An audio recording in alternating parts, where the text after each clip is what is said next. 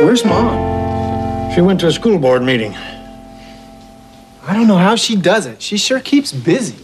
Well, it's important to her. There are lots of places to go, lots of things to do. She can't sit around and do nothing. Philip works late. I guess you're right. I wish I had her energy. Anybody home? We're in here, Dad.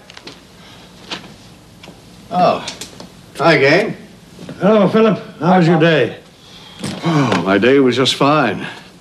So was my night. so was 10 o'clock. Hmm.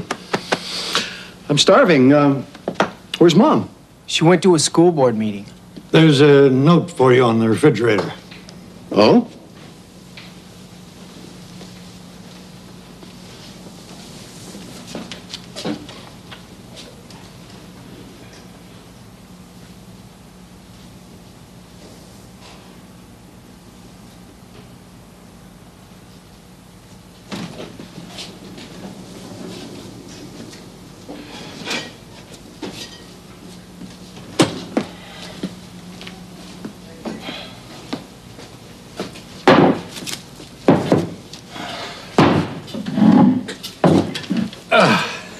Did you have dinner, Robbie?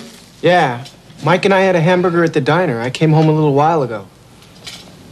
You've been working late almost every night this week, Dad. Aren't you exhausted? I don't have time to be exhausted. You and Mom haven't had dinner together with us in almost a full week. Yeah. I feel bad about us not having dinner with the family, but uh, our schedules are so different. Either I'm at the hospital doing paperwork, or Mom is at a committee meeting. I frankly don't know what to do about it. I'm worried about you and Mom. You really have been working too hard.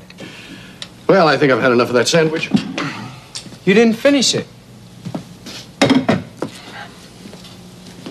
It's not good to eat before going to bed. Cookie can't hurt, though. well, I'm heading off for bed and uh, a good night's sleep. Well, good night. Good night, son. Good night, Dad. I'm uh, going to bed.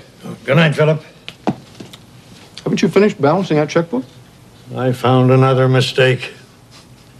I'll be off to bed myself in a minute. Okay. Night.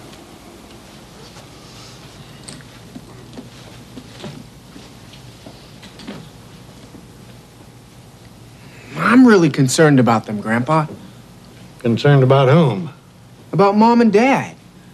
They hardly ever see each other. Dad often works late. Mom has all these committees she's on.